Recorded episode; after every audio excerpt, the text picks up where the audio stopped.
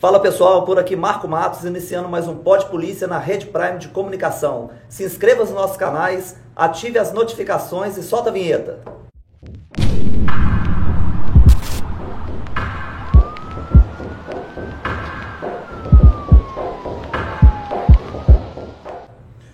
Elson Matos, delegado-geral de polícia, e estamos aqui começando mais um episódio do Pod Polícia. E hoje nós temos o prazer de apresentar, de conversar, de entrevistar o Dr. Rogério Greco, secretário de Justiça e Segurança Pública de Minas Gerais. Doutor Rogério, obrigado pela sua presença aqui no, no, no nosso canal. É uma satisfação enorme recebê-lo aqui. Eu que agradeço, doutor Elcio. O doutor Elcio que é, uma, que é uma lenda viva, né? Depois de tantos anos na polícia, né, doutor Elcio? Agora a gente se reencontra aqui no, no no podcast aqui. Obrigado, viu, pelo convite aí, o Marquinho, né? O Marquinho que a gente veio andando de bicicleta né, na Praça Assembleia. Marquinho também, que tem esses anos todos, né, Marquinho? Valeu. Marquinho, né? sempre, né? Desde lá de trás, então é um privilégio estar aqui com vocês, viu?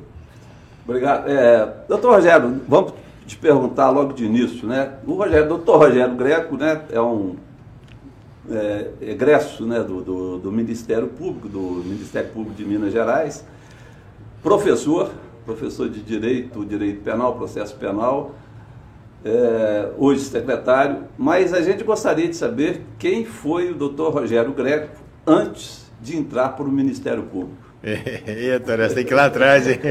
Volta um pouco. Né? É, ainda bem que tudo está prescrito, né? Está prescrito. mas pode, é, pode mas contar sou... tudo, não tem problema não. sou carioca, né? Assim, o sotaque, a gente, a gente sai do Rio, mas o Rio não sai da Não gente, sai, né? não. Então a gente Sou carioca, nasci no Rio, né? Sou carioca, como dizem, dizia antigamente, né? Carioca da gema. Nem sei se falam esse negócio de carioca da gema. Antigamente falavam, o cara, cara, cara é carioca da gema e do ovo. Porque quem mora em Niterói não é carioca, né? Me desculpa a galera aí, a gente chama de papagoiaba lá no Rio, né? Papagoiaba. É. E eu nasci no Rio, né? Na Tijuca, né? Vivi a vida inteira na Tijuca. E comecei a minha faculdade de Direito aí aos 17 anos.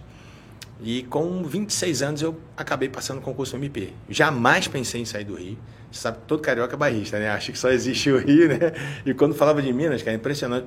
Por mim, aqui, para mim, nem, nem tinha difícil em Minas, era só fazenda. Muita gente, quando falava Minas Gerais, né? era leite, queijo, essas coisas todas, né? E aí, depois, quando a gente sai no Rio, a gente vê que tem um mundo, né? Fora do Rio, né? Então, eu entrei aqui no MP em 89 e nunca mais quis voltar para o Rio. Então, me adaptei 100% aqui a nossas Minas Gerais. Então, é, é, foi muito bom. Então, desde 89 que a gente está aqui no MP. É, mas os cariocas, eles, eles passam muito em concur- em concursos, né?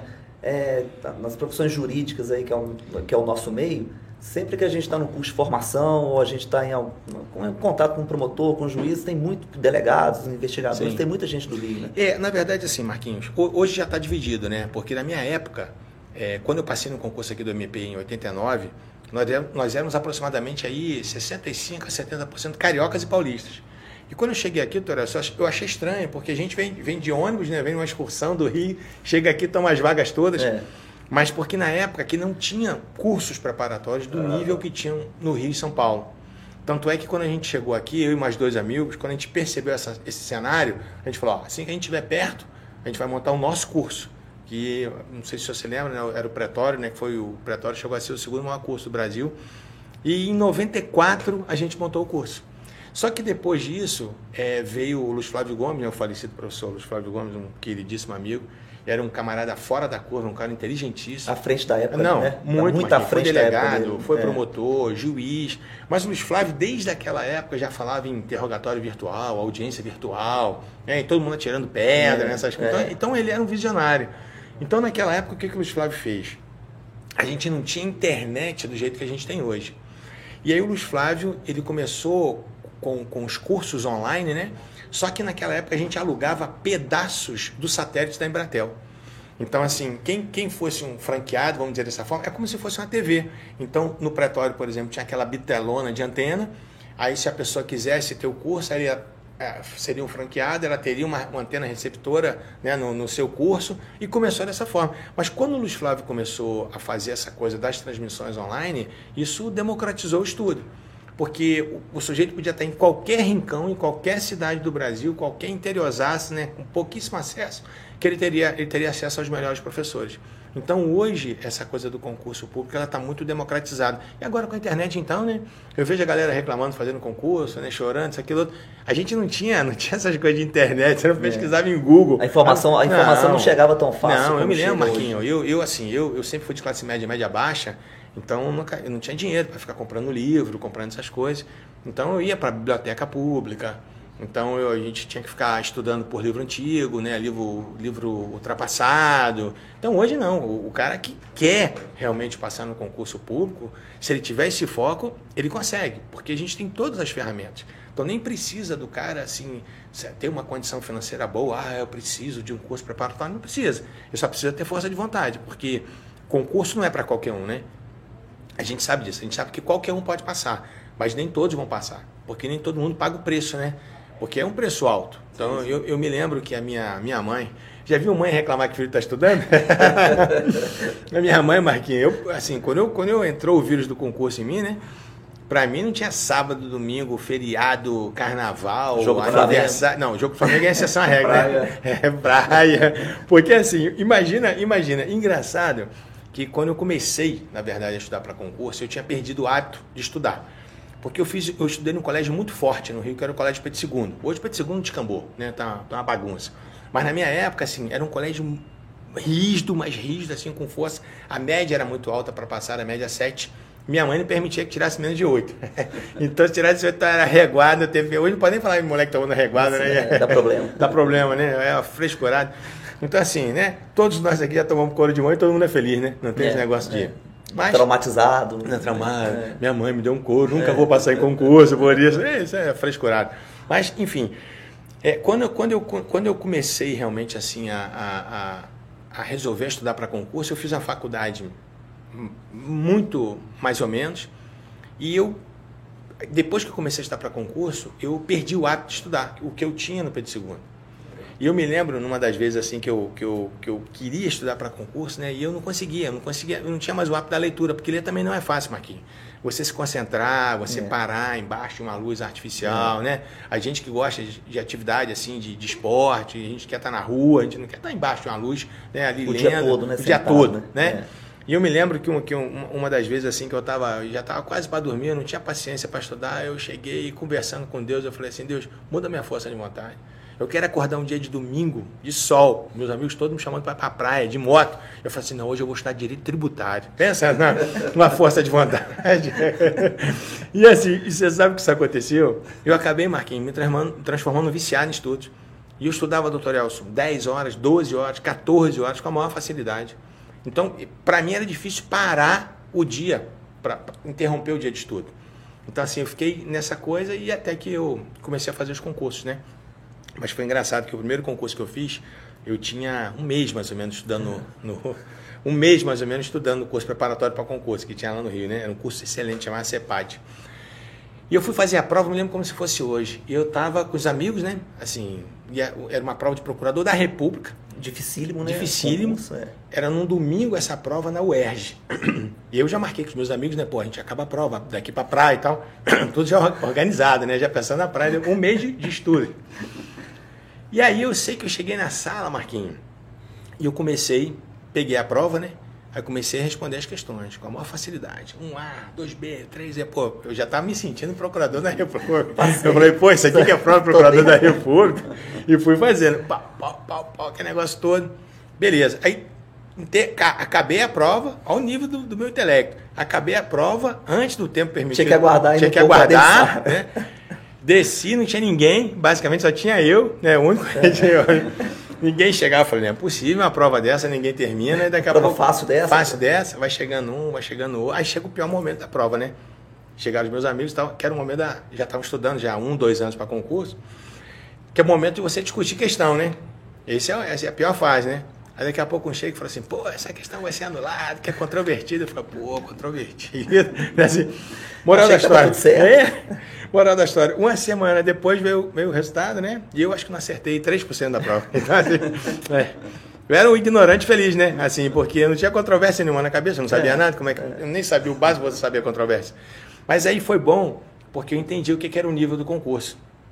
Então, quem faz concurso né, tem que estar preparado para isso, tem que estar preparado para ser reprovado. A reprovação é natural. A reprovação só não pode te interromper. Só não pode ser um obstáculo definitivo se você tem um, um, Tem que alvo. te impulsionar Exatamente. E sabe o que eu percebia também, Torielso? Assim, como eu era de família de classe média, média baixa, eu, eu acho que a gente que vem de baixo, a gente tem mais força de vontade do que a galera que tá. Não estou criticando a pessoa que tem uma situação financeira boa, não. Não isso, não. Vai passar também. Mas eu digo assim, porque às vezes a necessidade, ela empurra a gente para frente. Eu precisava passar. Para mim era questão de vida ou morte. Porque eu sempre mantive a minha mãe, né? Desde 13 anos que meus pais se separaram. Então eu passei a ser o, o- o provedor da casa. Eu passei a ser o chefe de família com, com 13 anos.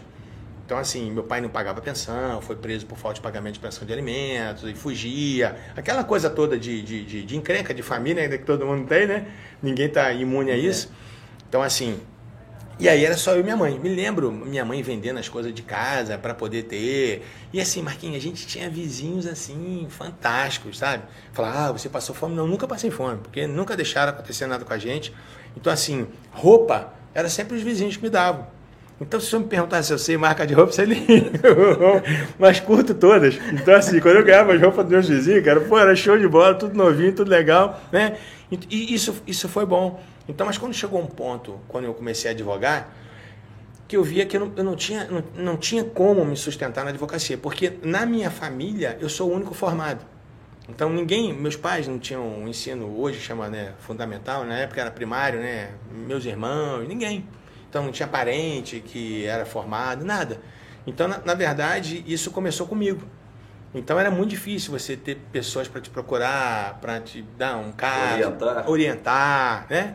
Então hoje a gente vê essa nova geração, a gente que já, já passou por tudo isso, pô, os caras pegam o boi demais, porque se, se tiver paciência para escutar, né, quem, quem tem um pouquinho, normalmente os caras não têm paciência, paciência, né? é. É, os caras, É, né, acham mas- que sabem tudo, é, né, assim? é.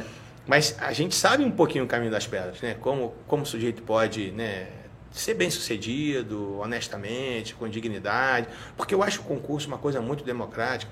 Porque o senhor não precisa conhecer ninguém para o senhor passar em concurso. Eu não conhecia ninguém. Torelso, quando eu passei no concurso do MP, eu precisava de três cartas de referência de autoridade. Eu nunca conheci uma autoridade na minha vida. na verdade, na verdade, eu conhecia uma, uma autoridade que era um delegado que tinha lá no Rio, bravo pra caramba, esqueci o nome dele agora, que a gente ficava jogando bola na rua e chegava dando cacete em todo mundo. era o Hélio Vigio. Hélio Vídeo. Hélio Vigio. É, lá na Tijuca, né? Tinha a 19 delegacia lá.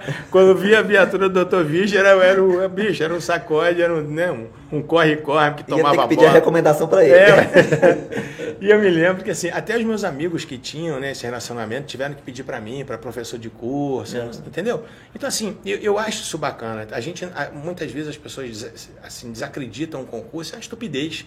Né? Ah, concurso é carta marcada. É, isso é, isso é, é, isso é é cara, idiotice, né? idiotice. É o camarada que não conseguiu passar por algum motivo e jogando a Aí começa a minar, outros, né? exatamente. É, o- é o fraco, É. né? o cara que não paga o preço. Quando a gente fala pagar o preço, não é preço financeiro, não, até também. Mas assim, é o preço de vida mesmo. É. Eu fiquei, eu, gra- graças a Deus, o meu tempo não foi tão longo, mas eu fiquei aproximadamente aí dois anos estudando para concurso.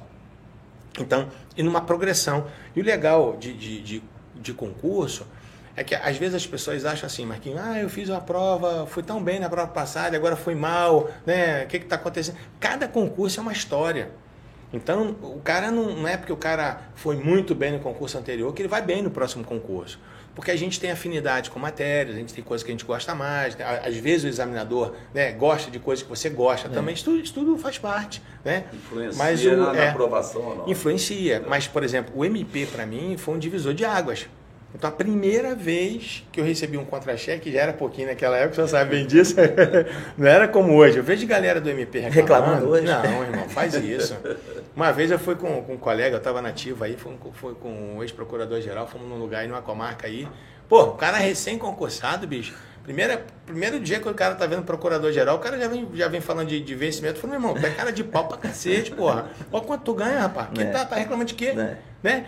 Na nossa época, isso em 89, a gente ganhava muito mal, muito mal. Então, assim, a gente ganhava tipo 40% que ganhava um juiz e, e o juiz já ganhava pouco. Então, por isso que eu falo, sempre com os amigos da polícia, né? Sempre que eu vou em academias e tal, eu sempre falei com a turma assim, irmão, olha só, briga por garantias. Porque quando você tiver as garantias legais, ninguém te segura. O dinheiro é importante, a gente precisa viver, sobreviver agora, com dignidade. Mas quando você começa. Marquinhos, olha o MP antes de 88. O MP não Zé, o MP não nada. Tinha até o. O senhor lembra do promotor Adoc? O senhor chegou a lembrar? Não, não, não, não. lembro, não, não.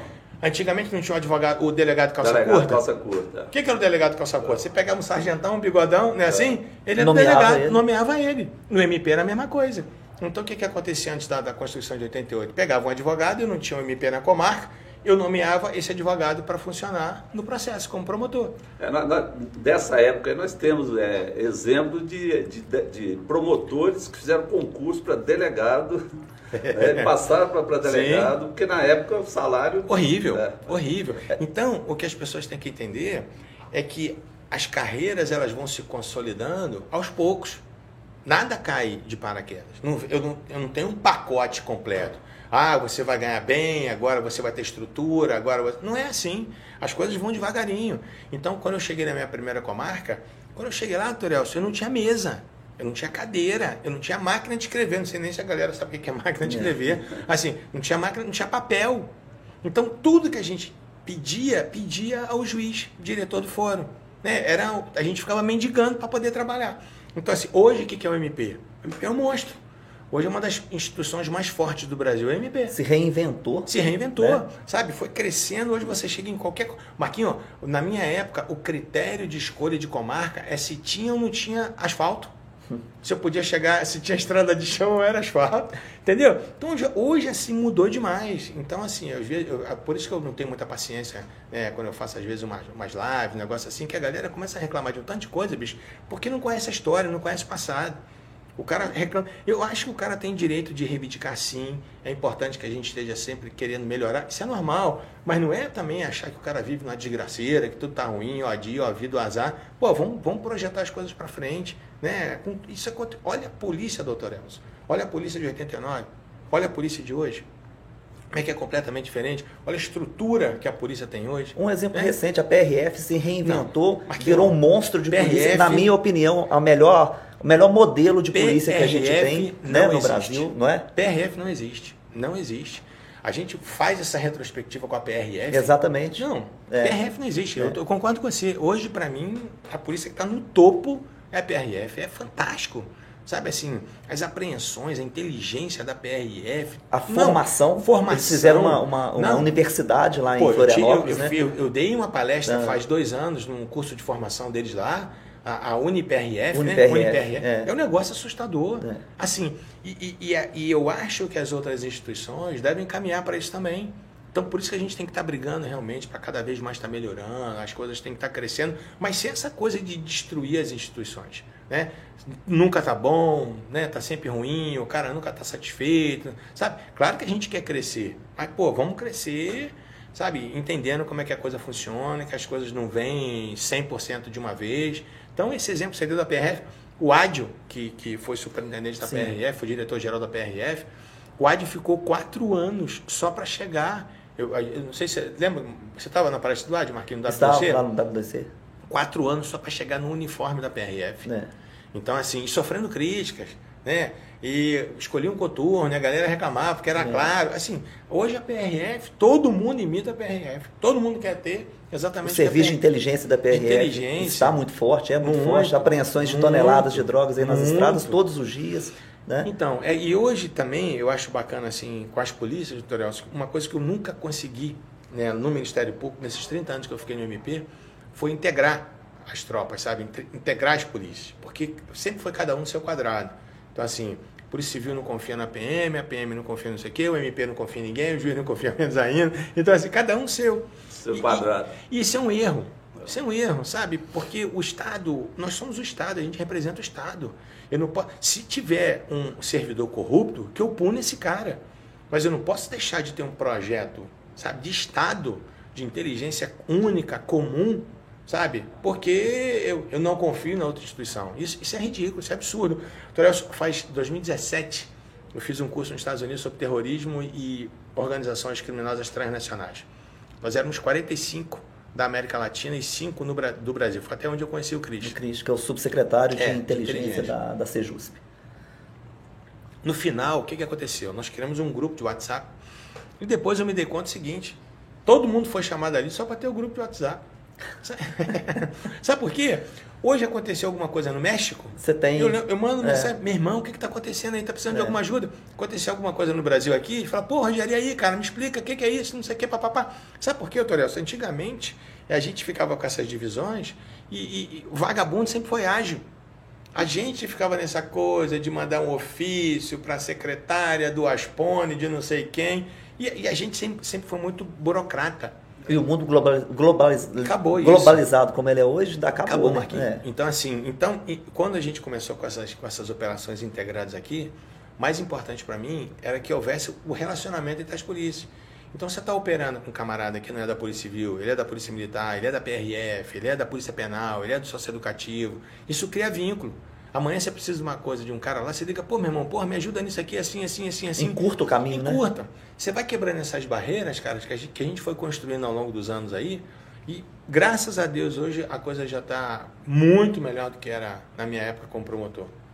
É, e pegando esse gancho aí, você falando é, sobre a modernização do Ministério Público, a gente falando da PRF, a gente falando das, das reivindicações que a gente né, que os policiais, que as forças de segurança devem fazer, a gente está passando por um momento conturbado Sim. aqui no Estado, né, por conta das reivindicações das forças, né, Polícia Sim. Penal, Polícia Militar, Polícia Civil estão na estrita legalidade, é, enfim.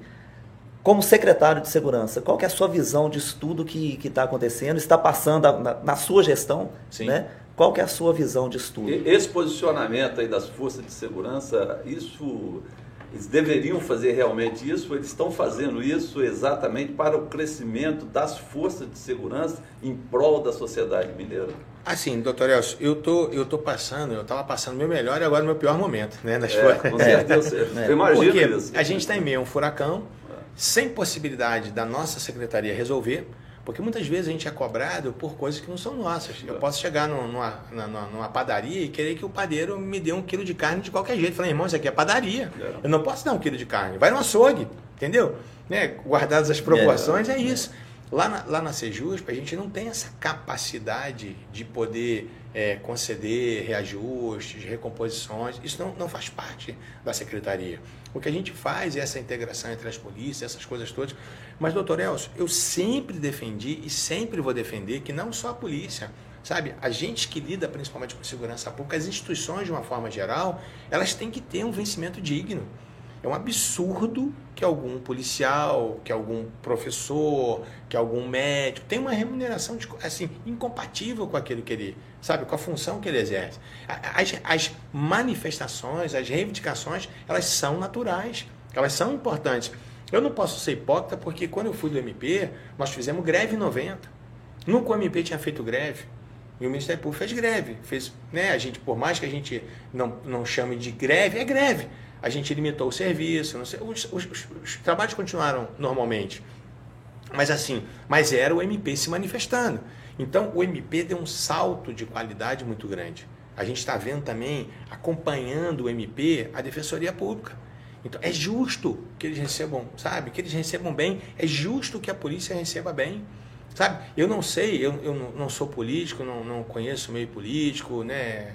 Assim, quem me conhece sabe que eu, que eu sou verdadeiro nisso que eu falo, que eu não tenho, assim, não, não tenho essa via política. Então, eu sou, eu sou o politicamente incorreto na secretaria, na verdade. Porque eu falo o que eu penso, independente de quem seja, sabe? Se gostar, gostou, se não gostar, amém. Não estou preocupado se o cara, se eu vou agradar. Eu só falo, só falo o que é certo, o que eu acho, pelo menos, que é certo. Porque quando a gente fala, tá até errado, né? Mas, para nós, é o certo. Então, assim, essas manifestações, elas parece que aconteceram por conta de um, de um acordo que havia sido feito, mas eu não estava aqui, eu não, eu não, não sei como é que foi o processo de confecção lá atrás. Lá atrás. Eu entrei, nossa equipe entrou faz um ano e três meses, né, Marquinhos? Então, assim, eu não estava... 2021, né? É, fevereiro, fevereiro foi fevereiro de 2021. 2021. Então, então, assim, eu não, eu não, não participei da construção desse acordo, mas pelo que eu vejo é, dentro do, do, do, governo, parece que houve uma alteração do entendimento do Tribunal de Contas que levou Minas ao estágio basicamente máximo da lei de responsabilidade fiscal.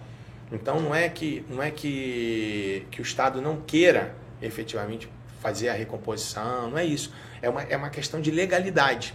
Né? Eu, eu, eu não é a minha secretaria, é o que eu escuto lá dentro. O que a gente faz é brigar por, por todos os policiais, não só o policial penal, não só o, socio, o socioeducativo, são diretamente ligados à nossa secretaria. Acho que, é, mas... acho que é bom falar isso, né? Porque é. A Secretaria de Segurança aqui, ela, as polícias, as forças que são vinculadas e Sim. subordinadas à Secretaria de Segurança. Só a Polícia, só a polícia, polícia penal, penal, e o, socio, o, o agente do socioeducativo. Né? Então a gente integra com a Polícia Civil, integra com a Polícia Militar, mas isso não quer dizer que a gente também não procure ajudar todas as forças. Por exemplo, recentemente, até a, a, o testemunho da Core, né? A, a, a, gente via que, que, que onde a Core estava funcionando, o EOSP estava funcionando, era um prédio ruim, um prédio caindo aos pedaços. Por fora até parecia bacana, né? com muro legal, né? mas, é. mas por dentro, né? tipo sepulcro caiado, né? É. Por fora, por dentro tá tudo podre. E é, isso é um absurdo, é um absurdo. Assim, eu, eu não concebo, doutor Elton, assim, uma, uma polícia é, é, trabalhar em lugar caindo aos pedaços. Isso não é digno. Quando eu, eu, eu, eu como viajo muito, Marquinhos, eu conheço outras forças fora, você chega nas unidades, pô, parece um hotel, parece um negócio de luxo. Aí os caras vêm aqui e isso, isso, e não é só em Minas, não. Isso é uma regra. Quando eu comecei, quando eu comecei a fazer instruções no BOP no Rio em 2007, o Marquinhos conhece lá, o BOP, o senhor conhece o BOP lá? Não, não, não? Assim, eu entrei na unidade e falei, irmão, isso aqui é o BOP. Isso aqui é a maior unidade de operações do especiais do mundo. do mundo. Isso aqui é o BOP. O cara não tem um alojamento digno, o cara não tem o chuveiro lá, você vai no sanitário, tudo sujo, é. tudo. Eu tô no BOP, pô, isso não pode acontecer. Você tá entendendo? Eu, eu, eu, particularmente, não aceito esse tipo de coisa. Eu acho assim que a gente tem que se valorizar em todos os sentidos. E o primeiro, na verdade, a primeira valorização é no, no que a gente recebe. Então, você é valorizado por aquilo que você recebe. Mas eu acho também que a gente tem que ter uma estrutura bacana, a gente tem que brigar por isso sabe? Então é o grande problema que eu vejo no estado aqui também é que a gente pegou um estado quebrado, né? Então é de governos anteriores aí que destruíram o estado. A dívida do estado é de 140 bi. Então assim, como é que você lida com o estado com a dívida de 140 bi? Até a entrada aí do Zema, ao que parece, não peguei esse período aí, mas parece que os servidores recebiam três vezes. Eu, eu, acho que o seu síndico não permite que o senhor pague o condomínio em três vezes. Vendo ser no quinto dia útil, ia receber lá de, e não, não é assim, onde é que o senhor paga a conta em três vezes? Em lugar nenhum, né? Em lugar é. nenhum. Entendeu? Então, assim, eu, eu me lembro, Torelcio, que uma das primeiras reivindicações que quando eu cheguei à secretaria eu recebi foi da Polícia Civil com relação às férias prêmio. Então veio o sindicato conversar comigo, pô, Rogério, tá todo mundo entrando na justiça, sabe? E, e agora foram pagas, sabe? Então eu, eu acho que as coisas elas vão acontecendo aos poucos. Até o Estado voltar né, à dignidade que ele tem que ter, que ele merece. Porque, assim, o que tinha aqui era uma bandalheira, honestamente falando. Então, assim, a gente vê na secretaria, né, Marquinhos? A gente, tudo é enxuto, todo mundo se preocupa com tudo. Então, muitas vezes, ah, o cara trabalha na cidade administrativa, é cheio de bordamento, tem nada. Porque a, a, a gente não tem nem café. A gente tem a cafeteira. a gente tem a cafeteira, que a gente leva a cápsula, que a gente faz as coisas. Isso é legal. Sabe por que isso é bom? Não é o povo tem que pagar meu café, não, é. Eu posso muito bem comprar uma cápsula de café e pagar ué, a cápsula. Por que, que você tem que pagar meu café? Entendeu? A gente tem que ter o básico. Então o Estado tem que entender. Marquinho, vê lá. A gente vai viajar, não tem farra, não. Não tem comitiva. Não tem comitiva, não tem nada disso, não. Normalmente eu viajo sozinho. Se precisar alguém me acompanhar, me acompanha. Mas a, a gente, a gente trabalha assim. Eu, eu trabalho na secretaria com pior do que fosse para mim. Porque eu sou muito mais econômico com o dinheiro lá do público do que o meu. Que o meu eu faço o que eu quiser. Se eu quiser torrar meu dinheiro, eu torro. Rasgar, não é? É meu, direito, é. Eu, eu trabalhei, ué. Não estou roubando para ganhar meu dinheiro. Eu, né, até o ladrão torra até mais do que a gente, né? Mas é isso, mas eu acho que se Deus quiser, a gente vai passar por essa fase aí. Né? Tudo é fase, né? O senhor já viveu quantas Sim. fases? É, o senhor é uma lenda viva. Quantas vezes o senhor já viu essa, essa, essa história acontecer, né? Só que eu acho assim, a gente está vivendo um momento que cada vez a gente está dando um salto de qualidade maior. É, Minas é o estado mais seguro, mais seguro do Brasil por conta da abnegação e comprometimento Só e profissionalismo polícia. da polícia, dos policiais, claro. da polícia. É, é estado mais seguro por quê? Porque a polícia é melhor Exatamente. Por então, conta assim, dos homens, mulheres que a gente exatamente. tem nas nossas forças, né? Então o que a gente tem que fazer é valorizar essa turma. Então não adianta eu ser o estado mais seguro do país se eu não tenho uma tropa valorizada. E isso vai acontecer. Eu tenho certeza absoluta que isso vai acontecer. Né? assim, espero que o mais rápido possível, como aconteceu com o MP. Hoje o MP é uma instituição consolidada, magistratura uma instituição consolidada, a defensoria está chegando nesse patamar. É. E vai acontecer, Marquinhos, isso é inevitável e tem que acontecer. É verdade. E Minas tem tudo para isso, tudo para isso. Aqui tem pessoas sérias, tem pessoas que querem trabalhar. A gente não, não ouve falar na secretaria em absolutamente nada de corrupção. A gente, inclusive, faz um combate duro com relação a isso, faz um combate sério. Sabe? A gente corta na, na, na nossa própria carne quando a gente sabe de alguma coisa errada que já acontecia antes da gente entrar. Então a gente faz operação direto lá para poder acabar com isso. Né? Mas isso é um processo de, de depuração. É próprio do ser humano. Né? Sim. E o policial, independente de qual seja a sua Sim. instituição, né? ele continua sendo um ser humano, Sim. Né? com todos os seus e, assim, doutor Elcio, É né? importante o senhor ter tocado no nome do policial, que quando eu falo de corrupção, não estou nem falando do policial, não. O que a gente tem visto aí, é, é, e antigamente isso era muito escondido, né? era muito oculto, que quando a gente falava de corrupção só se mencionava a polícia. Sim, sim. Então a gente está vendo hoje a cachorrada toda aí nos tribunais, né? presidente de tribunal sendo preso, Ministério Público envolvido. E isso é importante, sabe por quê? Porque a gente tira o foco. Porque antigamente o foco era só a polícia. O que eu faço a comparação é o seguinte, Marquinhos, eu tenho um universo aqui de 70 mil policiais. 70, 80 mil policiais. Ok. E eu tenho 1.200 promotores. Você acha que a incidência maior vai ser aonde? Proporcionalmente? Claro. Não tem nem não é. comparação. É. Isso, isso é. é. Eu, eu fui até reprovado em lógica na, na minha faculdade, fui mesmo. Minha única reprovação foi lógica, acredita? E assim, mas até eu que fui reprovado em lógica, eu sei esse negócio aí. Então, não é? Mas é. é. verdade. E, e, falando da Sejusp, então, né, a gente já falou uma porrada de coisas da, da Sejusp, mas voltando um pouquinho aí no início do governo, na verdade. Né? Você recebeu o convite para ser o secretário no início do governo, né? É. E como que foi esse convite e como que foi a sua chegada depois à, à secretaria? Então, Marquinhos, assim, eu recebi o convite... Achou que era uma fria ou não? não. Estava tranquilo, né? De frente para a praia. É. Eu estava, Torielso, assim, eu estava para me aposentar, eu estava até em 2018, foi o ano que eu morei, comecei a morar em Vila, em Vila Velha, e, e, e a minha projeção era me aposentar, continuar lá, mas ninguém quis, quis ficar, só eu que queria ficar em Vila Velha. e acabou que, e acabou que eu recebi um convite para poder participar de um processo de seleção, na verdade. Não era nenhum convite para ser o secretário. E havia muitas pessoas participando desse processo de seleção e me perguntaram se eu me submeteria. Eu falei, ok, assim, eu, porque quando eu aposentei, eu, a vida inteira eu, eu trabalhei no crime. E um monte de escritório de, advocacia ferveu em mim para eu poder advogar. E eu, eu particularmente, eu não, não, critico quem. Obrigado, mano.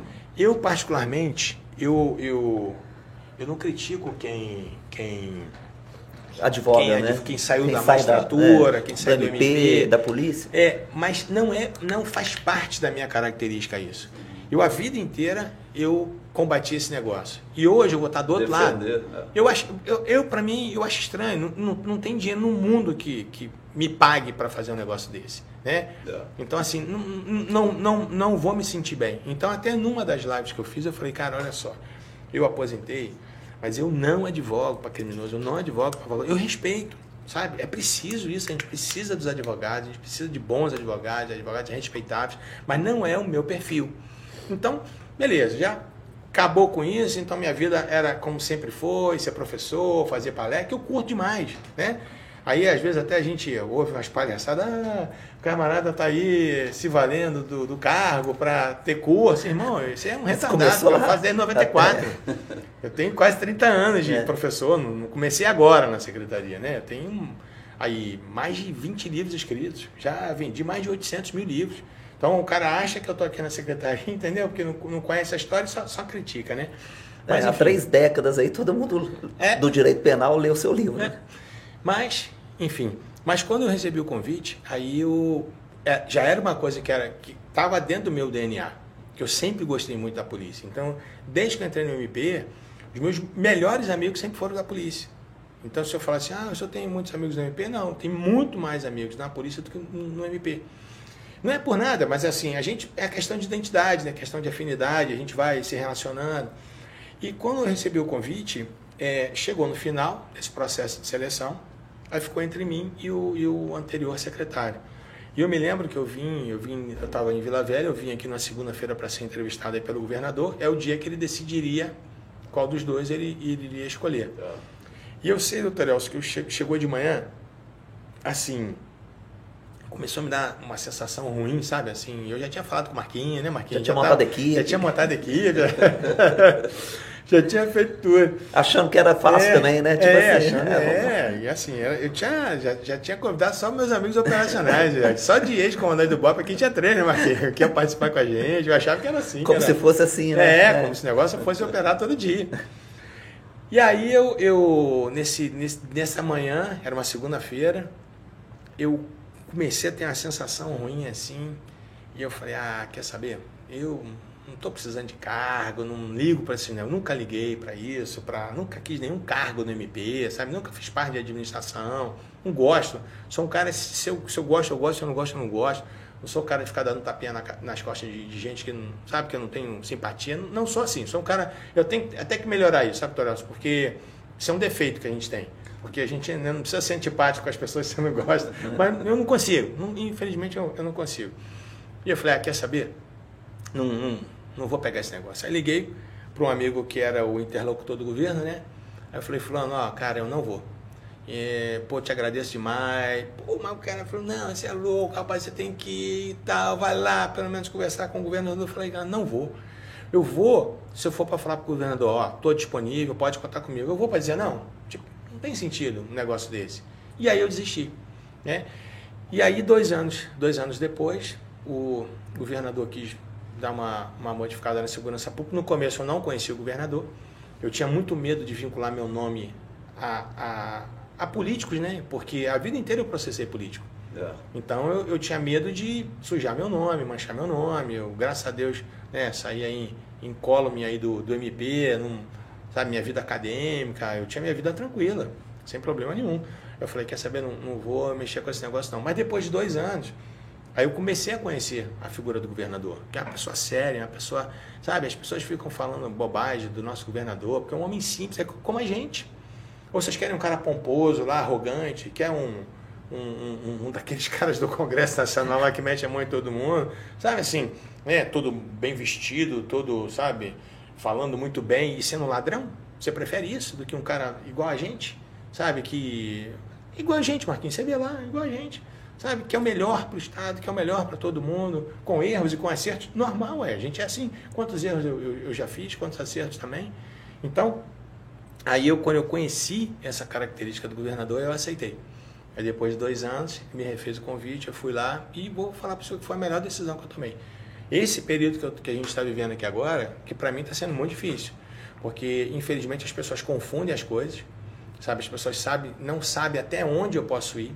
E o Marquinho é testemunha do, do, do, esforço que a gente faz na secretaria para trazer melhoras, principalmente para as nossas tropas, né, que são a Polícia Penal e, e, a, e os agentes do socioeducativo.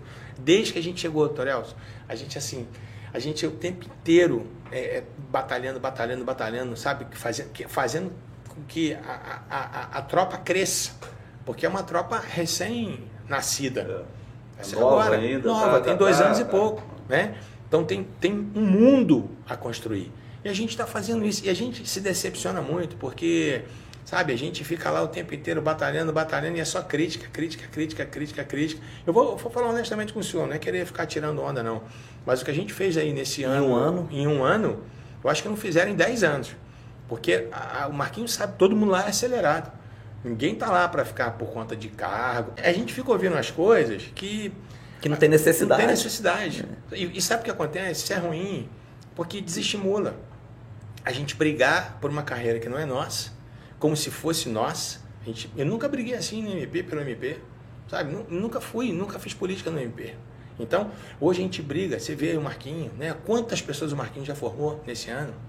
Sabe, se, se, fizer uma comparação até do que foi feito em curso de formação da Polícia Civil e da Polícia Militar, a gente está voando, porque assim, o Marquinhos Nós formamos 3 mil policiais 3 penais mil policiais, em oito meses, né? Sabe? Em curso de capacitações continuadas. E, e, é muito projeto que a gente tem. Agora mesmo, a gente está lá com, com um amigo nosso, lá, o Neison, que é um dos melhores instrutores de armamento e tiro que tem, fazendo um manual específico para a tropa. A gente vai formar agora os. os quem, quem já, já tem o curso de, de instrução em armamento e tiro, a gente vai fazer uma, um alinhamento com os caras para ver se realmente eles estão prontos para isso. Vão abrir para outras pessoas para poder treinar a tropa inteira. Quando a gente chegou aqui, a gente tinha um grupo tático, o GIR, que nunca tinha dado um tiro de fuzil. Pô, Torelson, o meu filho mais novo atirou de fuzil a primeira vez e tinha 8 anos de idade. Então, assim, a gente, a, gente não, a gente não aceita esse tipo de coisa. Sabe? Isso, isso pra gente faz mal. A gente que é muito proativo, isso, isso, sabe, isso incomoda. Então a gente quer o tempo inteiro ali, sabe, pega no pé de um, no bom sentido, né? Que a gente Lá todo mundo tem liberdade para tudo. Pega, pega no pé no sentido de, de fazer, de, de, melhorar, né? É, de melhorar, é. Então, assim, mas lá o, o, o legal é o seguinte. A, a, equipe lá formada é, a equipe é, é muito boa. A equipe ela é, é fantástica, né? A equipe, equipe é, é ela, uhum. ela é excelente em todos os, os, os, cargos lá, em todas as cadeiras lá. A, a turma vem com um problema e debaixo do braço a solução. Já resolvendo, é. Então, sabe, assim, eles são muito bons, muito bons. E todo mundo empenhado só para fazer com que a tropa cresça. Então, quando a gente fica vendo os caras falando um monte de bobagem, é, cadê o secretário? O secretário está sumido. Irmão, eu não sou político. Eu não tenho que estar em palanque, não tenho que estar em carro de som, dizendo. Sabe, não é isso. Sabe, a nossa, o nosso trabalho ele é um trabalho de bastidor, um trabalho de convencimento. Então, assim, as pessoas não estão acostumadas com isso. Elas estão acostumadas com um cara que quer aparecer a todo custo. Vai lá mentir. Vai lá é, mentir, é. vai lá prometer. É. Se, o, tem, tem, tem, tem uns, uns, uns, uns, é, uns, amigos que vão lá e já sabem o nosso estilo. Fala assim, o Rogério falou, vai acontecer. Se fala que não dá, não dá. Eu falo na lata. Então, assim, a gente facilita tudo para todo mundo, aquilo que é importante para a gente, sabe? A gente está construindo, mas que, honestamente, dá um desânimo, dá. Porque a gente fica trabalhando o tempo inteiro, diuturnamente, né? E para ter blogueiro aí fazendo meme, umas coisas que não tem sentido. Aí eu pergunto o seguinte: o que, que, qual foi o tijolo que o cara trouxe nessa construção? Sabe, a gente aqui é igual peão, o dia inteiro trabalhando, pá, pá, pá, pá, pá, e o cara não traz um tijolo e é o cara que mais critica. Só fica de falar, ah, a gente tem problemas graves, ninguém está dizendo que não tem. Mas os problemas graves não foram criados por nós. Então, doutor Elson, Zé Maria Alquimim, quando o senhor era da polícia, né, da ativa, sempre foi ruim? Sempre. Ou já, o senhor já viu alguma coisa boa ali acontecer? Não, é, sempre foi ruim. Então, assim, o que É uma das tá... mais antigas mais do, antigas do Brasil, se não for a mais antiga. Acho que é a mais antiga. É. Então, tem, assim, alimentação é uma briga que a gente tem, porque a alimentação nossa é transportada. E aí o que acontece? Às vezes pela distância, às vezes pelo calor. Cara, estraga. Estraga. Aí coloca lá uma, marmitex estragado, como se eu tivesse responsabilidade que o marmitex estragou. E a gente desabilita essas empresas direto, a gente pune direto. A gente não quer, isso para mim é ofensivo. Sabe? Mesmo porque vai trazer um problema dentro claro, da cadeia também. Claro, né? é, é ofensivo, não quer isso, problema isso dentro não é digno. Então, por isso que desde o começo a gente brigava lá por uma série de auxílios para que os policiais penais se desvinculassem, né, sabe, da, da, da mesma alimentação do preso. Eu acho certo isso acontecer. Mas, poxa, a gente está brigando, brigando, brigando, brigando. E só toma tijolada na cabeça, como se a gente não estivesse fazendo nada. Então, quer dizer, até outro dia, o COP, o nosso curso de operações prisionais especiais, pelo amor de Deus, pô. Sabe, o Marquinhos.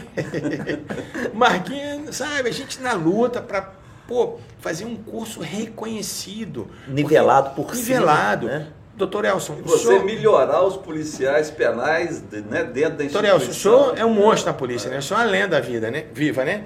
Então, assim, o senhor sabe o sofrimento que é. Quantos anos o senhor, o senhor ficou à frente da DOESP? Sabe, se não for um, um, policial pronto, preparado, o cara tem que ser diferenciado. Não é, não, não, não é, não é problema com a tropa convencional, não é isso. Mas há determinadas situações que eu preciso de um camarada que vai pagar um preço que ninguém paga. É normal, não tô, não é, não tô tirando mérito de ninguém não. Eu não dou conta. Torelson, quando eu fui na, na, retomada do alemão, e assim, eu fui no segundo dia, né? Que foi... É, assim, eu, acho que talvez seja até uma boa ideia a gente dar uma mudada no assunto, Sim. né? Vamos falar de coisas mais amenas, né? Uhum. Como você subir no, no, no complexo do alemão. Então, na retomada do. do foi. Na, a gente estava fazendo um curso aqui de gerenciamento de crise com a Core foi, do Rio. Foi. Quando eclodiu. Isso, é, exatamente. É. Tava lá a turma toda aí da Core? É, da Core, é. é. E aí o que aconteceu? Houve essa, essa coisa da, da retomada do alemão, né? Houve essa, essa possibilidade da retomada, né? Então, assim, eu vi a importância de, um, de, um, de uma unidade, sabe, especial. Eu, doutor Elson, eu fui com, com o BOP, fui, fui no, no blindado né, da Marinha, né? Então, assim, cara, desde o embarque, um desconforto que é um negócio absurdo. Entra 50 no lugar que cabe 10 lá, cabe 5. Sabe? Todo mundo apertado e é. E perna com câmera, e você não pode xingar. Sem ar. E, sem ar, e todo mundo fedendo, a suor lá dentro, aquela catinga toda, e, sabe? E aquele colete. Fedor da adrenalina Não, também, é, ué, da adrenalina sim. principalmente. Pô, mas é um negócio bom, né? É um negócio Bom, que todo mundo bom, gosta, bom. é um fedor bom, né? Todo mundo tá junto, né? Tudo irmão, né? É. Então, assim, é aquela, aquele, aquele colete de cerâmica desse taco na frente, andando, pelo amor de Deus, andando igual Robocop, aquele negócio lá, Marquinhos, ladeira, escadaria. Torelson, quando a gente chegava lá no- na, na base lá, e tomava, tirava aquele colete para tomar um Gatorade. Não, assim, você tava no paraíso, pô, pensa, né? Você tirava aquele colete, você tinha emagrecido No Rio de 30 Janeiro ainda. no Rio, naquele calor insuportável, né? Então você vê assim, cara, e o que esses policiais de unidades especiais fazem, isso não tem preço. Não tem preço, né? Então assim, então, E o que que eles fizeram para se tornarem é, Uhum. policiais de um grupo igual o BOP, por exemplo? né? Exatamente. Com certeza que não houve nenhuma facilidade Não. para eles nos treinamentos para que eles conseguissem atingir o objetivo que eles, né, que eles se E sabe o que acontece? né? E, é- e muitas vezes não sabe, a parte psicológica é uma das partes mais importantes Mais do curso. é. Teve, em- acho que foi em 2000 e... Não sei, não lembro agora, acho que foi 2013, 12, 13, quando aqueles vagabundos lá, daqueles black blocs lá, fizeram aquela, aquela movimentação no Rio. Você lembra disso? Que, assim, Lembro, Sim. Pô, interditaram a cidade toda, cara. Eram milhares. Antes da Copa do Mundo, um pouco É. antes da Copa. Aí o que aconteceu? O BOP tinha colocado alguns policiais. A PM, de uma forma geral, faz isso na P2, mas o BOP também tinha colocado a P2 dele lá para poder se infiltrar em meia multidão, né? Essa cena tá até no YouTube, não sei se você já viu, Marquinhos. E aí esses caras descobriram quatro PMs que eram do BOP, só que eles não sabiam que era do BOP. E os caras estavam encurralados numa parede, os caras com barra de ferro, com corrente, com pedra, falando igual o cachorro em cima dos caras. Blá, blá, os caras tudo assim, ó. E o cara fala, fala, fala, porra, meu irmão, pode falar o que você quiser. Assim, Um, dos princípios que regem as operações especiais é a agressividade controlada. controlada. Né? Então, assim, para ele que está acostumado a esse tipo de situação... Controle emocional também. É, o controle emocional. Para ele, aquilo ali, ele sabe que é tudo bravateira, sabe que o negócio vai passar, ele sabe que daqui a pouco chega a galera que vai dar um sufoco em todo mundo ali, vai todo mundo embora. Entendeu? E- mas a gente precisa que as pessoas tenham, tenham esse conhecimento. Então, as- muitas vezes o cara fala, ah, não sei o que, fala alto comigo, não sei. Cara, pô, irmão, assim, faz parte, faz parte do processo de forja, né? O preso, com certeza, que não vai falar com É. Não. educação com, com um policial penal no momento de um, de um levante na Deixa eu ver, né? O Rio, né? ele é tão, ele é tão sui generis assim, que no Rio, a, a guerra psicológica começa no rádio. Então, quando eu ia, eu fui, eu fui nessa, nessas pacificações do Rio muitas vezes, né? Então, na época, o Coronel René né, me pedia para eu falar com a tropa até sobre política de relacionamento com comunidade. Porque, normalmente, uma, uma unidade de operações especiais, ela não permanece no lugar. Então, o pau tá quebrando e chega lá, bom, bom, bom, bom, volta para a unidade, acabou. E o ideal é que não permaneça por muito Não tempo permaneça. mesmo, né? É pra- até para não vulgarizar a tropa. É. Não é a finalidade, não é, não é uma política, como é que é? Uma polícia comunitária. É, são, são polícias diferentes. A polícia comunitária precisa desse, desse, relacionamento. É importantíssimo. Eu ter uma ideia. Meus meninos sempre gostaram muito de polícia, né? E uma vez eu estava levando eles para a escola, e aí, de manhã cedinho, né? Passou uma viatura policial, aí um dos meus meninos, né, da PM, começou a fazer, é, é, é, brigando com o cara da PM, o cara da PM também, né? Respondeu e tal, nem, nem me conhecia, isso faz muitos anos, meu moleque era. Beleza. Aí falou, e aí, como é que é seu nome? Pô, chamo, chamo João. Ah, onde é que você mora, João? Pô, eu moro aqui em cima, aqui. Ah, legal, João, valeu. Nesse mesmo dia, 6 horas da tarde, toca o interfone. Aí o PM lá, ô João, você tá aí? Bora dar uma volta de viatura. Entendeu? Isso, isso é polícia comunitária. É, né? É- é se relacionar com a comunidade é diferente com a unidade especial. Não que a unidade especial esteja errada, são finalidades diferentes. Diferentes. É. Então é- é- é É o PP e BOP, por exemplo, são completamente diferentes. é, Diferente. Mas o que que estava acontecendo naquela época? Naquela época o BOP estava retomando, mas ele tinha que permanecer na comunidade para os traficantes não voltarem, até que se implantasse a UPP. Então, assim, aí vai mudando essa coisa, né? Tinha que explicar para os policiais, como- porque todo mundo quer acertar, ninguém quer errar. É, ma- ma- mas virar a chave de um policial de operações especiais É difícil. que ele não vai fazer uma operação especial ali, ele vai fazer uma operação comunitária, é, é- virar a chave é muito difícil. Não, É não que ele não difícil, saiba, até, até porque um policial de, do BOP, ele sim, sabe fazer sim. tudo. Não, e outra É, coisa, mas- para quem, pra quem até não conhece, eu não sei como é que está hoje, faz muitos anos que eu não, não- não vou mais ao batalhão, desde que, desde que meus pais faleceram, eu, eu basicamente me distanciei do Rio, né? Então tem, tem anos já que eu não, não vou ao BOP, pelo menos aí uns 5, 6, 7 anos. Mas em 2007 até 2012, 2010, mais ou menos 11, depois da retomada do alemão, pô, eu ia pro BOP final de semana para jogar ping-pong. Então fechava lá, né? Então assim, era um- a gente tinha um relacionamento muito próximo, né? Então a gente sabe as coisas. Eu escrevi um livro inicialmente chamado Atividade Policial, que ia ser um, um- um- um manual de, de instrução para a tropa. Depois que ele ficou muito grande, acabou virando para toda a atividade policial. Mas inicialmente seria especificamente para o BOP. Era um livro que eu estava fazendo para os caras, para tirar as dúvidas do dia a dia. Por né? conta das palestras que Por você das ministrava lá palestras. das aulas, né, dos Porque eu- encontros. então, eu ia o tempo inteiro. Então a gente. E o mais legal nessas, nessas palestras eram as perguntas, né? Porque.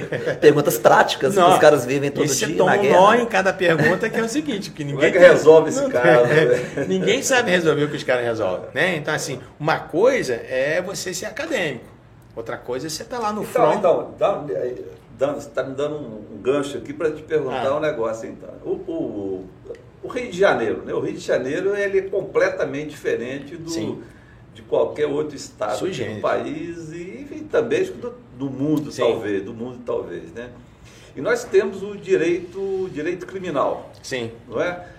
O direito criminal, do jeito que está escrito, ele se adapta ao, ao, ao, ao, ao- A realidade. à realidade do Rio de Janeiro, do enquanto você tem confronto, né, principalmente né, o pessoal do BOP ou qualquer outra Sim. instituição. Doutor Elson, eu acho assim que o problema não é o nosso direito penal, não. O problema é o aplicador dele. É. Então, por exemplo, hoje a gente tem um- um, Você acha que o, que o direito, então, está Tá bom. no caminho, Sim. tá no caminho correto? Eu acho que a gente tinha que mexer em pouca coisa. Por exemplo, essa audiência de custódia, para mim, é um serve para absolutamente nada. Você chegar lá, na verdade, você fica até desprestigiando o policial, porque a primeira pergunta que te faz é se você foi torturado, É. apanhou, Como- né? é. né? Se apanhou, como se isso fosse a regra, né? É. Então, assim... então- Antigamente, talvez É, até sim. fosse, né? Mas hoje... Não, isso acabou. Isso acabou né? há décadas. É, né? se, eu, se eu perguntar hoje para a geração o que é pau de arara, ninguém nem sabe. É. Você Vai, vai pensar que é o caminhão lá do Nordeste. de- Mas é, né? Mas É, o que ué. que É. É. O que é é pau de arara? Você lembra disso, não, É o Marquinhos? caminhão, pô. então, assim, mas essa- hoje essa geração não tem mais. Não, não- isso acabou, né? Aquela coisa de tortura no sistema. Acontece, acontece excepcionalmente. O ser humano é ser humano, Sim, claro, né? claro. Tem os ignorantes, tem os camaradas que ainda se valem da força bruta, mas não é regra. Isso, isso- isso já foi. Então, acho que sim, o grande problema que a gente tem hoje é com a aplicação é, do direito penal e principalmente pela- pelas nossas cortes, né? O Supremo, por exemplo. Deixa eu ver, nessa guerra que o Rio vive, a gente tem a decisão aí do ministro Fachin impedindo basicamente que a, que a polícia cumpra o seu Atue. papel. Então, só em situações excepcionais. O senhor mesmo falou, o Rio por si só ele é uma situação Já é uma excepcional. situação excepcional. Eu não preciso de mais nada. Qual lugar aqui que a gente vai andar aqui, Marquinho? Que você vai ver vagabundo portando fuzil. Não, qual lugar do mundo as É. forças policiais precisam de veículos blindados para É. em algum lugar? Então, assim, eu, eu quando eu cheguei aqui, é, eu como eu fui no BOP em muitas comunidades e tal, eu, assim que eu assumi a secretaria, eu falei, pô, eu quero conhecer é, a nossa realidade aqui das comunidades, né? Aí fui com a turma da Rotan, a gente foi, a primeira, a primeira incursão que eu fiz com eles foi com a Rotan, com a Polícia Militar aqui. Aí nós fomos na Serra, que supostamente era uma comunidade assim, ali é Disneylândia, isso não, não existe. Gra e, doutor Elson, graças a Deus. É. A gente tem que ajoelhar no milho, Marquinhos, porque a gente ainda mantém isso, sabe? Para chegar no status do Rio, isso são anos de abandono, anos de negligência do Estado. Então, um, assim, um estado que teve todos os seus governadores presos. presos. Quem não Tem morreu foi preso. É. Então, isso é um absurdo. Não, É. não tem, Tem alguma coisa errada, né? Não Desde- tem lógica. né? Não tem lógica uma coisa dessa. Então, hoje já se tem uma estimativa que o Rio tem aproximadamente 60 mil traficantes de drogas. Hoje, por conta dessa decisão do Supremo Tribunal Federal, grandes traficantes de outras facções criminosas de outros lá. estados estão se escondendo nos morros cariocas. Então, assim, isso é horrível, sabe? Então, é, e, e se Deus quiser, isso não vai acontecer aqui. Então... E, e, e, o, que, o que é engraçado é que parece que a gente não aprende com a história, né? Sim. Porque o Brizola fez isso lá na década Sim, de 80. 83. Em, na, em 83 ele proibiu a, as polícias Exatamente. de subir morro É. e tal. E E, tem- agora vem uma decisão agora de Exatamente. 2020, pô. E, E tem, e tem um ditado do Burke, Marquinhos, que é tiro e queda. O Burke fala assim: quem não conhece a sua história está é condenado a é. repeti-la. É. Acabou. É. Então, assim, a gente tem que aprender com o passado para não cometer os mesmos erros. Ou, ou a gente está agindo de má fé, sabe? Eu, eu fico pensando, meu Deus, por que, que acontece isso? Eu fico com dó do Fabrício, né? Que é, É. o 01 da Core Da do Core Rio, do lá um irmãozaço que a gente tem. Sabe, se submeter a isso. E outra coisa também, eu sempre tenho falado nisso, sempre tenho batido nisso, mas assim, a mídia, ela tem que, sabe, ela tem que rever seus conceitos. Porque a gente fica vendo, né? O senhor sofreu isso muito, né? A, a, a polícia, de uma forma geral, a mídia sempre falando contra. Mas o senhor ainda pegou uma época em que a mídia gostava quando o policial prendia o vagabundo. Não pode chamar vaga- vagabundo, Não, né? não, vagabundo não pode. Vagabundo pode, é cidadão delinquente, né? Cidadão infrator. É, infrator, né? Então, assim, não é preso, né? É, como é que é? IPL, IPL, indivíduo- indivíduo privado de liberdade, não é favela, é. é, comunidade é, carente. pô. É, não é, sabe? Ai, meu Deus, é, o bicho é a mimizada, é a frescorada de hoje em dia. Que A gente falou muda que a gente vai fazer um podcast só sobre os mimimis. É, seria bom a gente isso. vai ficar uma hora falando Vai, só de vai mimimi. ficar o dia inteiro falando das mimizadas. Mas assim, mas eu acho que, que, é, que é esse- essas experiências são importantes para a gente não, não errar aqui. né? Então acho que a gente vive num estado privilegiado, graças principalmente às forças policiais, né, que mantêm o controle, não permitem que isso aconteça. Por isso que eu falo, né, por mais que as pessoas critiquem, não sei o quê, a polícia ela tem que ser valorizada em todos os sentidos, a começar pela sua remuneração. Isso é básico, isso é padrão. Né? Eu, como eu disse para o senhor antes, eu acho que isso vai acontecer num tempo curto, aí, se Deus quiser. A gente merece isso, todos nós merecemos isso. Né? Eu não sou polícia, eu gostaria muito de ter sido, não fui. Então, mas por que, que É. fez Ministério Público e gosta tanto da polícia? Torelson, assim, se eu tenho noção, quando era. Quando Ou era era problema de salário? Não, Na- o MP aqui não ganhava nada. né? Na É, época até que não, não ganhava tinha. nada, não. Eu não fiz concurso para polícia porque na época não, não, não aconteceu. Né? Eu gostava tanto da polícia que eu tinha um chevette. E no chevette eu, botei até uma, uma sirene no chevette. Aquela sirene. Você lembra daquela buzina que você podia me ligar? Todo mundo na rua ficava tirando a sacaneando. Mas assim, eu sempre tive esse, sabe, essa, essa, essa afinidade, essa, essa paixão aí pela polícia. Mas e hoje, né? Deus realizou esse sonho, que na- agora eu lido com todas, né? De uma vez só, né? É. Agora, Depois de ter aposentado. Depois de 30 anos. De 30 anos, Aham. veio para realizar um sonho que estava lá no começo Tá no da comecinho. década de 90, no final da década de É. 80, né?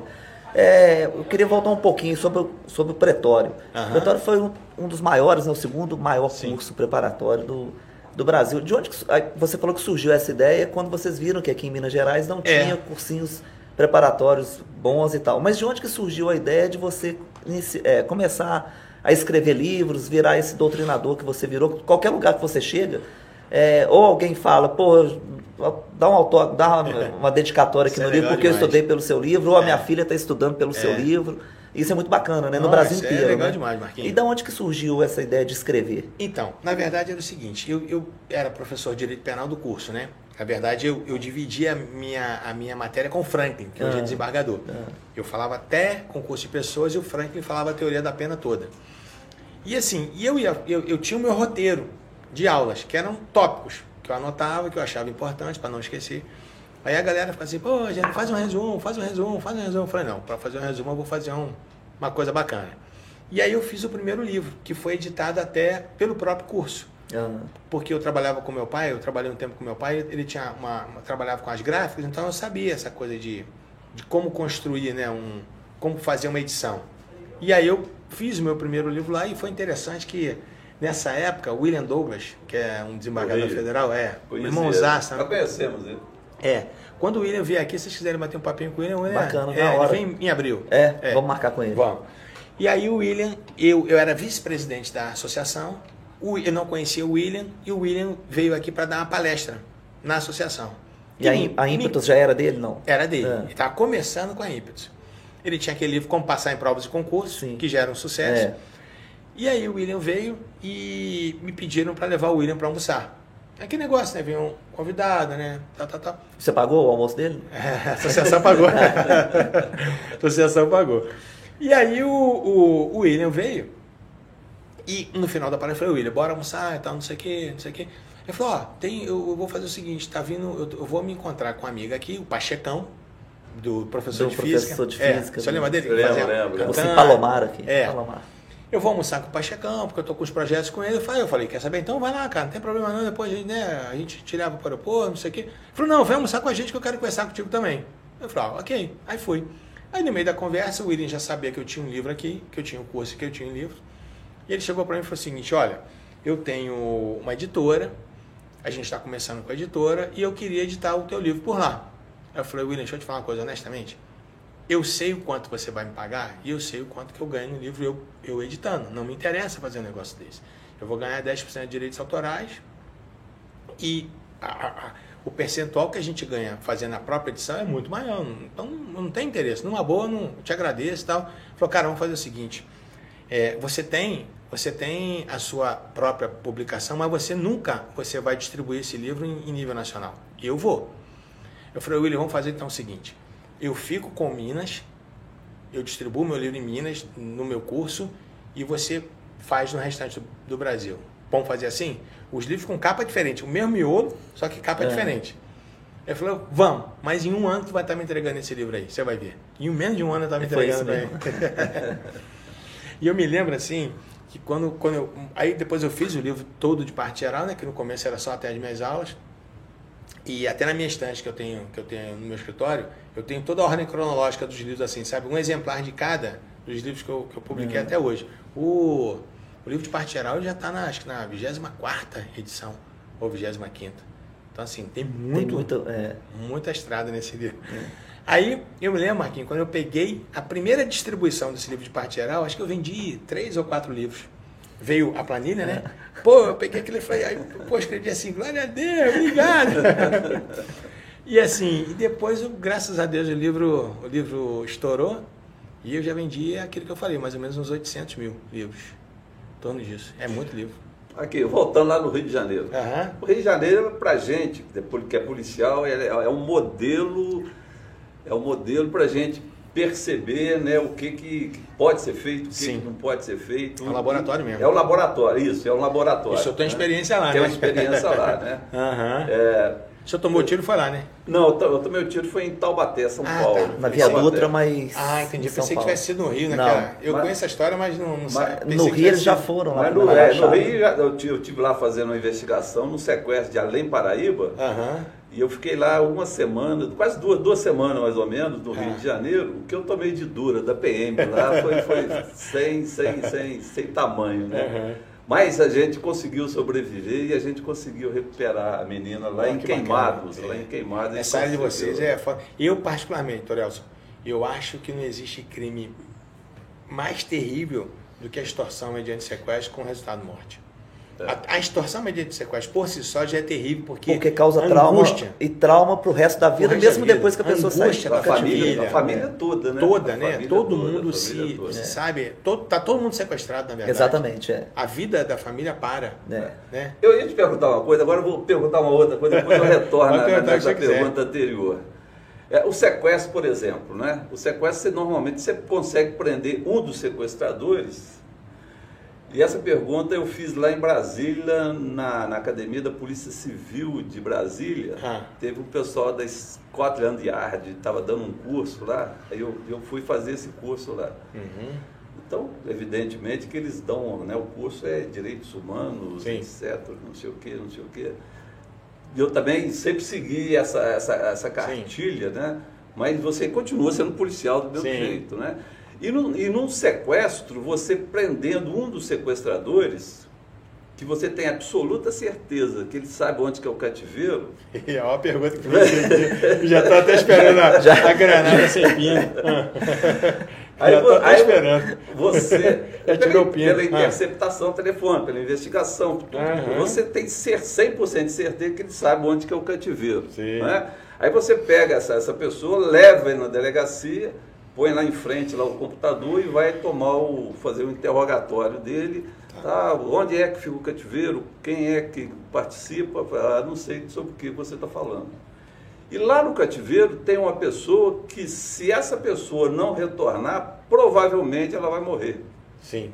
Aí você fica num dilema, como é que eu consigo resolver esse problema? Como é que a gente poderia resolver juridicamente? Uma pergunta, Toriel. Logo no final do programa, Toriel. O artigo Isso é- 159, no último parágrafo dele, lá É. fala na delação premiada do. Sim. Fala dela. Fala, pô, do sequestrador. É, se ace- se ele aceitar a delação. Né? É, é, é, esse é um dilema. É um dilema. É, É, um dilema. é isso, é isso, inclusive, doutor Elson, que, que a tese do direito penal do inimigo, que tem uma ligação com o terrorismo, e na, na Europa, quando eu falo essas coisas aqui, eu quero, quero que a galera me entenda bem. Porque uma vez eu fui, falar isso num curso de pós-graduação, aí um amigo pegou essa minha fala, colocou na internet, aí me chamaram de torturador, de não sei o que, que eu colocava saco na cabeça das pessoas. Mas depois dos atentados de 11 de setembro, Guantánamo é, É. um. os Estados Unidos, o Bush, ele editou os chamados atos patrióticos.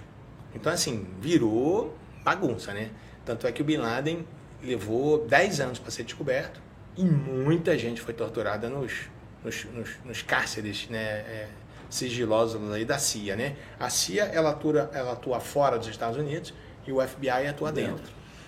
E assim, a gente sabe que tem as prisões da CIA, né? Fora dos Estados Unidos. Normalmente eles não aceitam as coisas dentro, mas fazem fora, em Guantánamo, Abu Ghraib, essas coisas todas. E, a, e, a, e a, a grande discussão, muita gente foi torturada para que se chegasse àquela, até aquele mensageiro, que chegou naquela em Abbottabad, no Paquistão. O Pa- o Paquistão era um país é, é, aliado dos Estados Unidos e o cara estava a um quilômetro do, do, do, do- como é que se diz? Do QG, né, do exército paquistanês.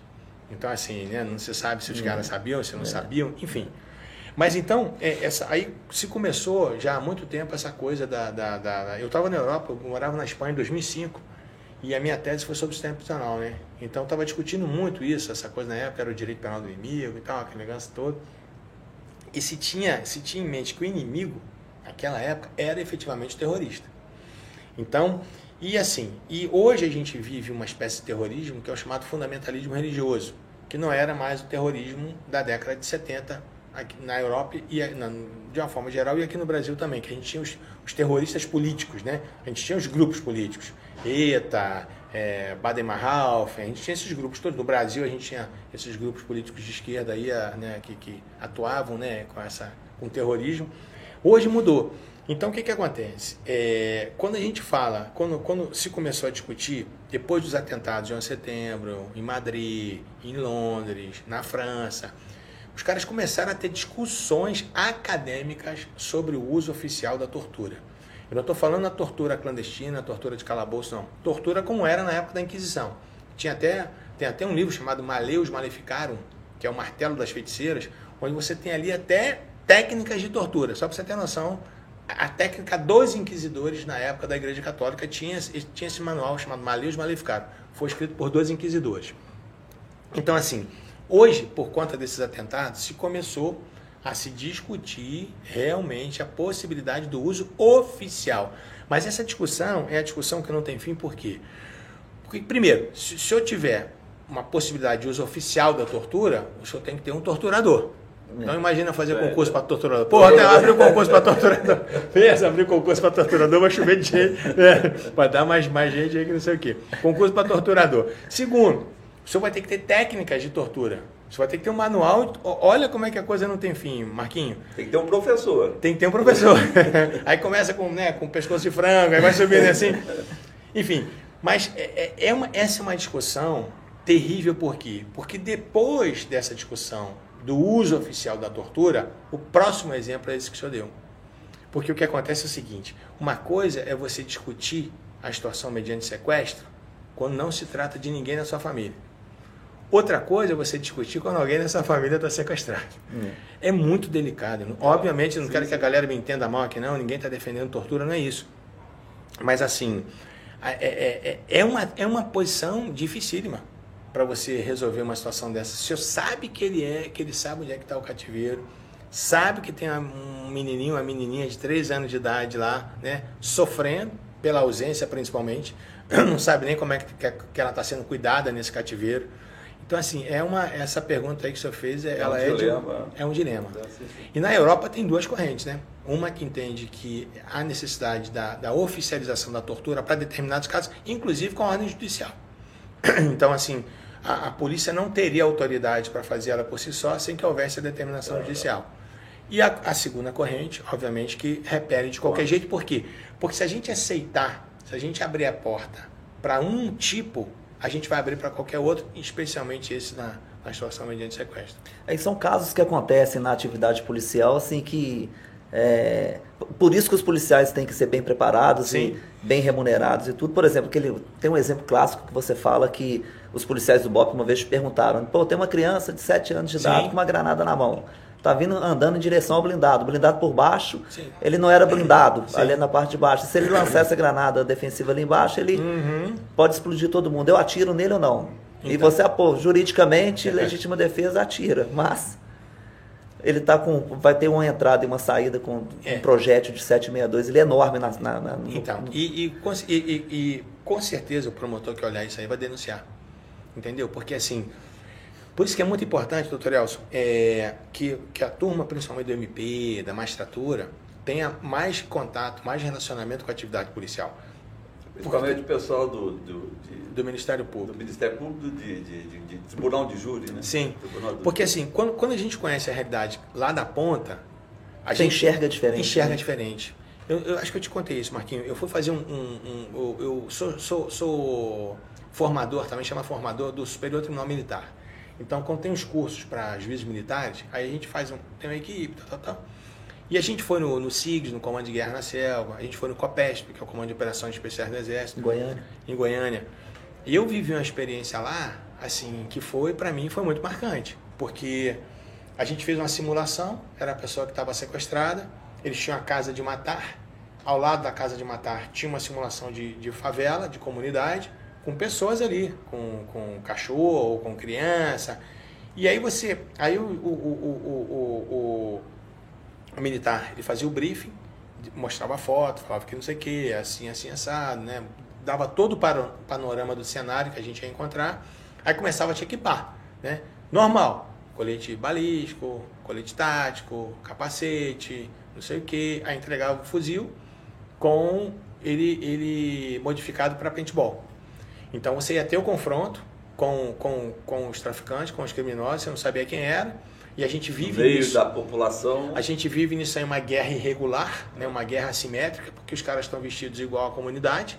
Então, quando você tem uma, uma guerra regular, eu tenho um exército de preto e um exército de azul. É. Um preto e um cara de vermelho. Então, o cara que tiver vermelho vai morrer. Com uma que- legislação específica para isso. né? né? Com regras, Regras, né? específicas para Específicas, isso. é. Né? E, e- e eu tenho uma guerra assimétrica que o camarada tá lá vestido como qualquer pessoa, eu não sei quem é quem. E é- olha a situação né, da polícia, numa, numa- numa- olha a situação do Rio. Uma, né? assim, é terrível uma situação dessa. Tanto é que na retomada do alemão fugiu o traficante mais, velho. Porque todo mundo se veste igual. É. Então, e muitas vezes o cara não tem mandado de prisão. Então, é, é muito difícil, a situação é muito difícil.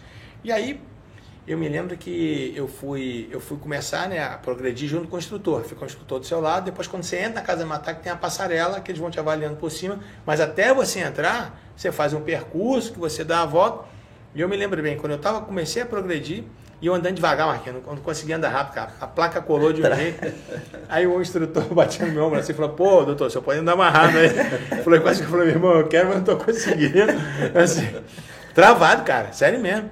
Com medo de tomar um teco de paintball, e é de paintball, É, imagina o cara é. vai tomar um tiro de verdade, É. né? E aí eu sei que tinha um, um traficante aqui, aqui fora da casa, ele começou a atirar, eu peguei o cara aqui, aí eu entrei na casa, assim que eu entrei, veio um com um fuzil, aí eu peguei o cara também, logo em seguida veio um cara desarmado. Que tá, aparentemente ele estava desarmado. E aí eu comecei a dar os comandos, né? Aí eu perdi, o- perdi a cabeça, Marquinhos. Comecei a xingar o cara tudo que é nome. Louco, você é não sei o que, xingando, parecia na era xingando. Assim, você é, você é louco, você é não sei o que e tal, deita, deita, deita, deita. E coloquei o cara no chão, porque ele podia estar com uma pistola nas É, costas, é. né? Você- você- eu, perdi, eu perdi a cabeça, pô. Eu tô no meio de um, de um, de um negócio ali com um confronto, uma tensão Tenso. violenta, tenso. A- Acabou de participar de um confronto. Acabei de participar. Segundos, Aí né? encontro um cara igual um Zé na minha frente, sem, sem, né? Tanto é que assim que eu passei esse cara, eu tomei um tiro nas costas.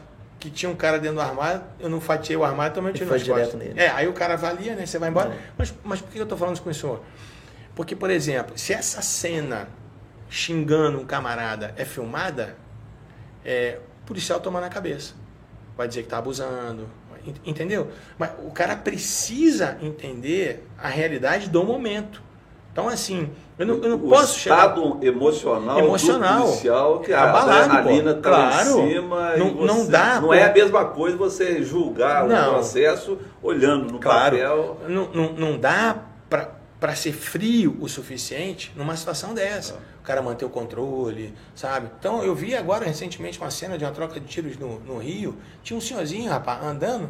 Normal. né? Normal, descendo a escadaria, os policiais começaram a xingar o cara, você é louco, velho, desce, desce. Aí nego ainda botou brincando, né? Não, O cara foi tomar cerveja, não queria parar de jeito nenhum. Então, assim, sabe, é, é um negócio. Né. É um negócio de louco. Então, essas experiências, assim, Torelson, experimentar é diferente de ouvir dizer.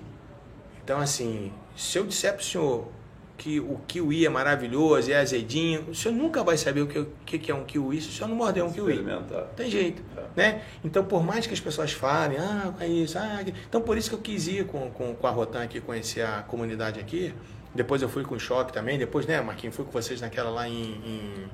em, em- foi onde? Formiga, né? Formiga, é. Foi em Formiga, né? de Pô, Formiga, o né? meu joelho todo arregaçado, né? Uma incursão lá de não sei quantos Pô, quilômetros sei, é. Mas se a gente não vai, o senhor não consegue entender como é que funciona. Não.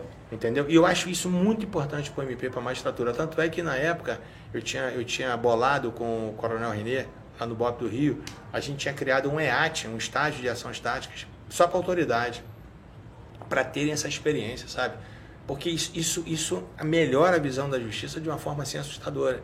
Então, é, é quando você lida com colegas que têm essa experiência, a visão dele é uma. Quando você lida com colegas que, assim, tô, não estou criticando, né? Mas o camarada ele só tá no gabinete dele, só vê o inquérito. Eu nunca vi foto de morto bonito. Você já viu? Eu falei, pô, morreu bem bonito esse morto aqui. Todo morto é feio, pô, né? É. Então, choca, a imagem É. choca, mas você tem que ver qual foi a situação, que o camarada foi, né? Mas é. Verdade. É, a gente teria papo aqui para para ficar uns dois dias conversando com você, mas a gente vai, vai encerrar. Não sei que você queira falar mais alguma coisa Não, aí. bom demais, Marquinhos. Bom demais. É- É um prazer estar com vocês aqui. Bom, o prazer é nosso, a gente queria agradecer, né? Você é um dos maiores nomes aí do Brasil, da área da, É, do direito. É, pô, é uma, você tá falando, meu pai é o, eu, Na verdade, eu estou com duas lendas aqui. Meu pai é uma lenda na, na área dele de, de, de, Sim, de sequestro. certeza. Você é um, um dos maiores juristas do Brasil, é, secretário de segurança aqui fazendo um trabalho fantástico, né? Um irmãozão, um amigo.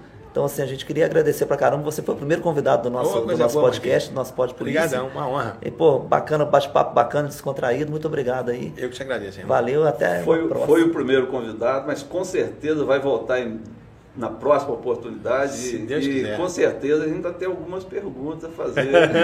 Mas não faz igual essa última, não, viu? Já lhe vi. Tava tão bom até o final. Até agora, né? Obrigado, Torelson. O senhor que é né, um privilégio estar aqui com o senhor. O senhor é a lenda viva aí, né, da polícia. Marquinhos, que é um irmãozão já de muitos anos. Então, é, tô em casa. Não, obrigado. Obrigado. Valeu, brigadão. Valeu.